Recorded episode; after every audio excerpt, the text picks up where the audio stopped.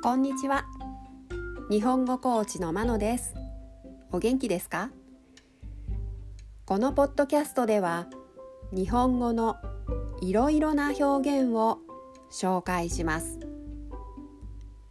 このような表現を知っていると相手が言っていることがもっとわかるようになりあなたが言いたいことがもっと言えるようになります。今週はいくつかの意味がある動詞を紹介します。動詞の形は同じでも意味がいろいろあるものがあります。何かを言いたいときにどの動詞を使えばいいかわからない。そんな時にこれから紹介する動詞を思い出してみてください。今日の動詞は謝るです。意味を2つ紹介します。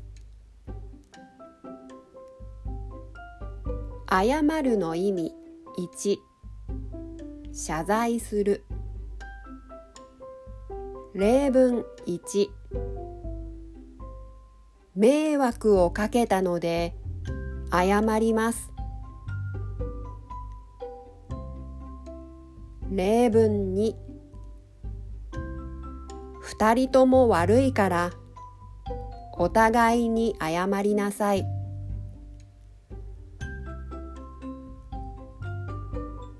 謝るの意味2間違う。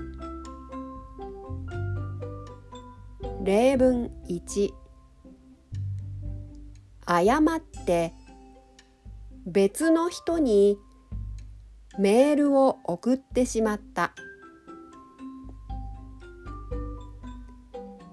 例文2私の名前の漢字が誤っています。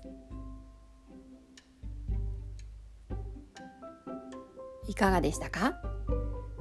次回もいくつかの意味がある動詞を紹介します。では今日はこの辺で。さようなら。